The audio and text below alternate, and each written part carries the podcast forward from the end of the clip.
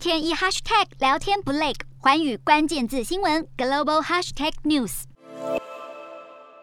规模七点四强震发生当下，东北新干线列车紧急停驶，乘客原先还听从指示待在座位上，没想到下一秒突然传出撞击巨响，车厢严重倾斜，民众慌乱蹲到地上。一位乘客形容当时的心情是连死亡的觉悟都做好了，而待在家中的民众同样受到不小惊吓，客厅在摇晃，浴室里也被晃出满地的水。走出家门外，街道上路灯大力晃动，地铁车厢更是左右摆动不停。这次震央位在福岛外海，截至十七号早上，福岛宫城一带还有大约三万户停电。所幸当地核电厂表示，目前没有侦测到异常。而东北地区大多数的列车依然处在行驶状态。从 JR 东日本释出的照片能看到，新干线铁轨歪斜，建筑体的钢筋也裸露出来，造成了不小损害。